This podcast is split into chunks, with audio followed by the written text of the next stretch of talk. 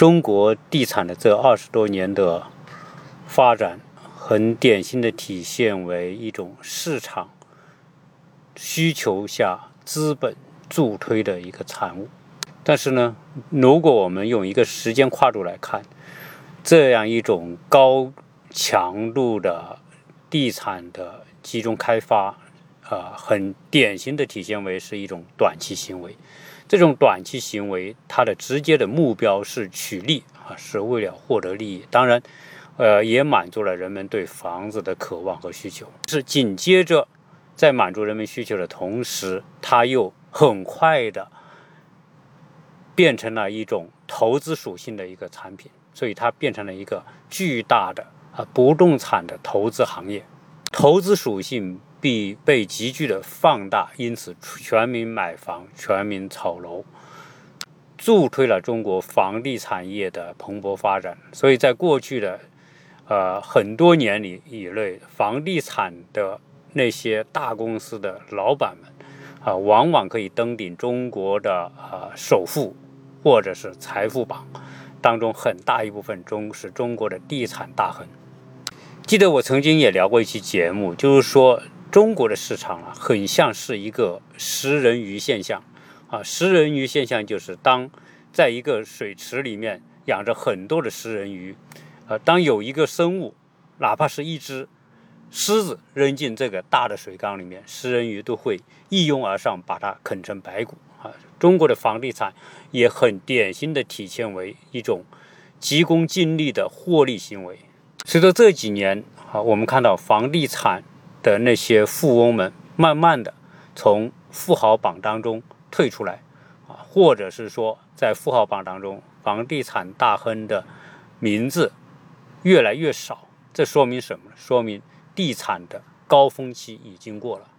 地产的赚钱效应也不像几年前那么的火热。由于中国的房地产是一个快速回报的短期行业，所以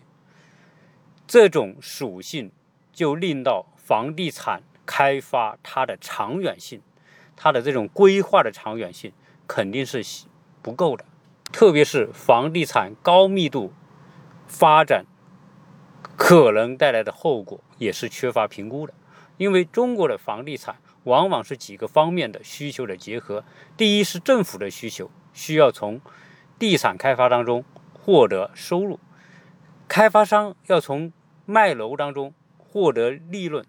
老百姓需要从买楼当中获得一个投资产品，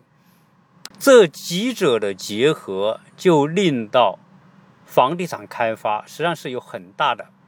呃主观性的，也就是主观性是说为盈利，既然三方大家是共赢的，那大家都希望这个事情促成，所以楼盘越批越多，地越卖越多，这种开发。和这种卖地，几乎都是冲着当时的这个 GDP 来的。这个 GDP 不有目标嘛？冲着那个目标来的。至于说这种高密度开发未来会有什么样的后果，或者未来会有什么样的后遗症，可不是当时的人政府官员他也考不了，不能考虑不了这么多。几年之后他可能就轮岗了，可能就去去下岗了，或者干别的去了。开发商呢，也许过了三十年之后。这些公司都不存在了，啊，今天那些牛逼的不行的、大的不行的那些地产公司，有可能很多都要销声灭迹了。因此，中国的城市开发所形成的这样一个结构性的状态，在几十年之后的问题，根本不是当时政府也好、开发商也好、这些买房的老百姓也好可。人去想的，他们也不可能去想这些，因为他们要的是眼前获利，啊，三方都要求眼前获利，所以大家就做出了很多眼前的行为。那我想呢，任何东西啊，没有远虑，一定有近忧。当中国的高密度度的这种把高层建筑建在城市里面这种情况，哈，呃，它是二十年前的社会状态，但是二十年之后、三十年之后，我们看到一个非常。呃，结构性的矛盾就是人口的减少。现在中国那么高的房屋的持有率，那意味着未来的空间，房地产的空间，剩除了投资属性还是投资属性。今天房子还能够涨价，并不是因为它的功能上有多大的变化。所以，中国政府提出的“房住不炒”是一个非常重要的判断啊。对于未来来说，房子它就是一个居住属性，而房子未来的投资属性一定是递减的。好，那我们说，既然房子越来越呈现为是一个投资品，是一个投资属性，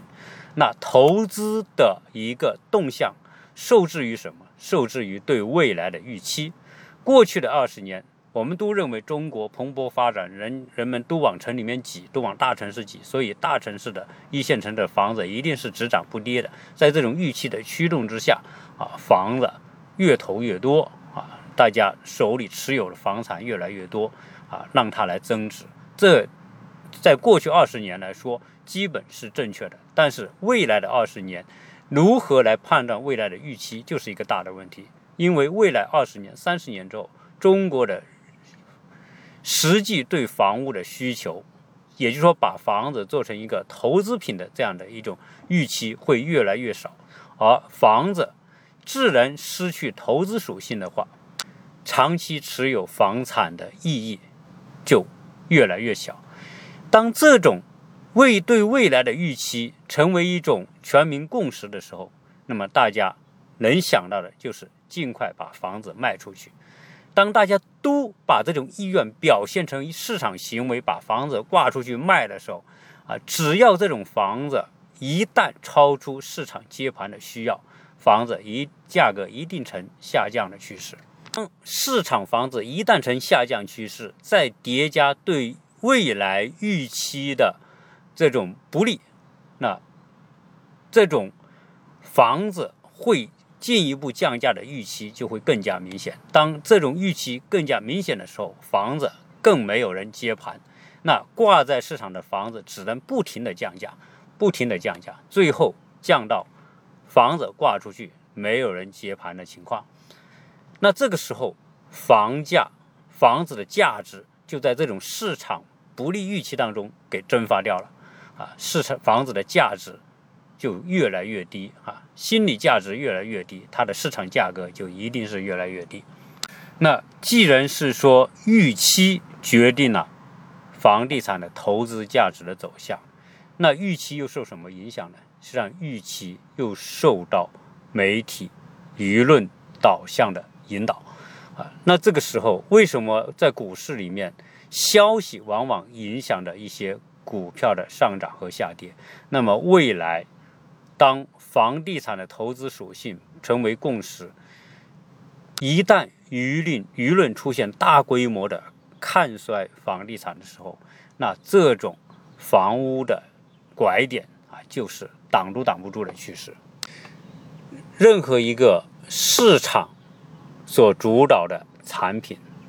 那它一定是受制于市场的需求和预期。现在中国的房地产基本上啊，可以说是到了博撒的这个阶段。但至于说啊，到什么程度，我们不敢说。实际上，在上一期节目当中呢，我紧接着就录了一个第二期，但是第二期呢，我不敢发啊。为什么不敢发呢？因为那一期如果发出来，一定会被很多人给骂，啊，因为我们很多的听友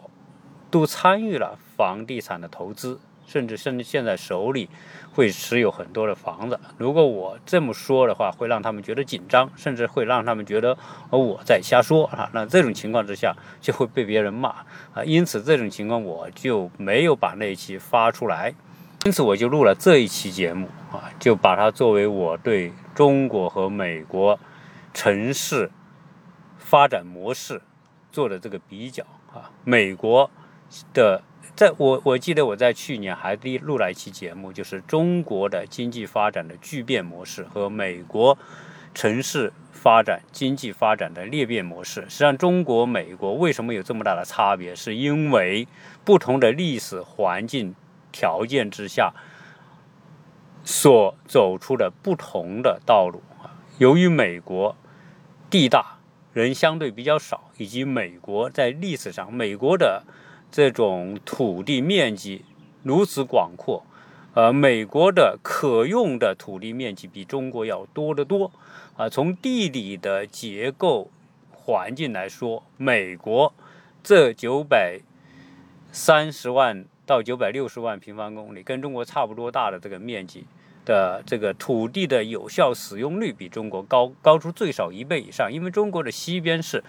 沙漠，然后青藏高原，那恨不得三分之一的地方，甚至更多的地方都都没法作为正常的开发和居住使用，所以就中国的人口大量集中在啊长江、黄河中下游以及珠江这三条河的这个流域为主，啊。也就是说，集中在呃中国领土的东部这个区域。但是美国呢，从东部到西部到中部，都是可以居住的。因此，呃，美国呈现出它的地是很多的，啊，而且呢，就是早期它就是一种分散状态。美国的西进运动就是从东部人口稠密地方向西部推进啊，所形成的这种。啊，美国领土的扩张，但是中国呢？啊，在改革开放之后，啊，由于资源主要集中在城里，所以大家都进城来分享资源啊，人可以流动啊，这样一来呢，就造成中国城市的这种人口密度的大量的聚集啊，以及中国城市人口的这种密度是全世界之冠的啊，基本上任何一个地级市可能都是百万以上。几百万啊，那那些上千万以上的城市，在中国也不在少数啊，所以这是中国为特别独特的一种情况。那么这两期节目呢，我就啊谈谈，仅谈谈我个人的一种理解和看法啊，站在中国和美国呃两个国家的对比的角度，希望这两期节目能够有助于大家去理解未来中国和美国在。房地产在城市的生活形态以及未来老百姓的这种走向方面啊，大家能够得到一个相对合理的结论。也就是说，中国的城市从啊人口大规模向大城市聚集，一定会有一个阶段会从大城市撤出啊。这从物理学的角度来说，你的能量。过大之后，一定这些能量会向那些啊热的地方，一定会向冷的地方转移啊。至于现在为什么还是从冷的地方向热的地方聚集，还是从乡村向城市聚集，从小城市向大城市聚集，从大城市向超级大城市聚集啊？我觉得这是一个惯性使然啊。但是这种惯性不是一个永恒的动向，它一定会。有一个达到顶点，然后反向释放的这么一个阶段。这一期鸟叔看美国就跟大家聊这么多。如果大家有兴趣，可以加微信“何杰世家”的拼音，或者是幺八六零七三幺八二零零，也拜托大家转发和分享我的节目，更希望大家留言来讨论。谢谢大家的收听。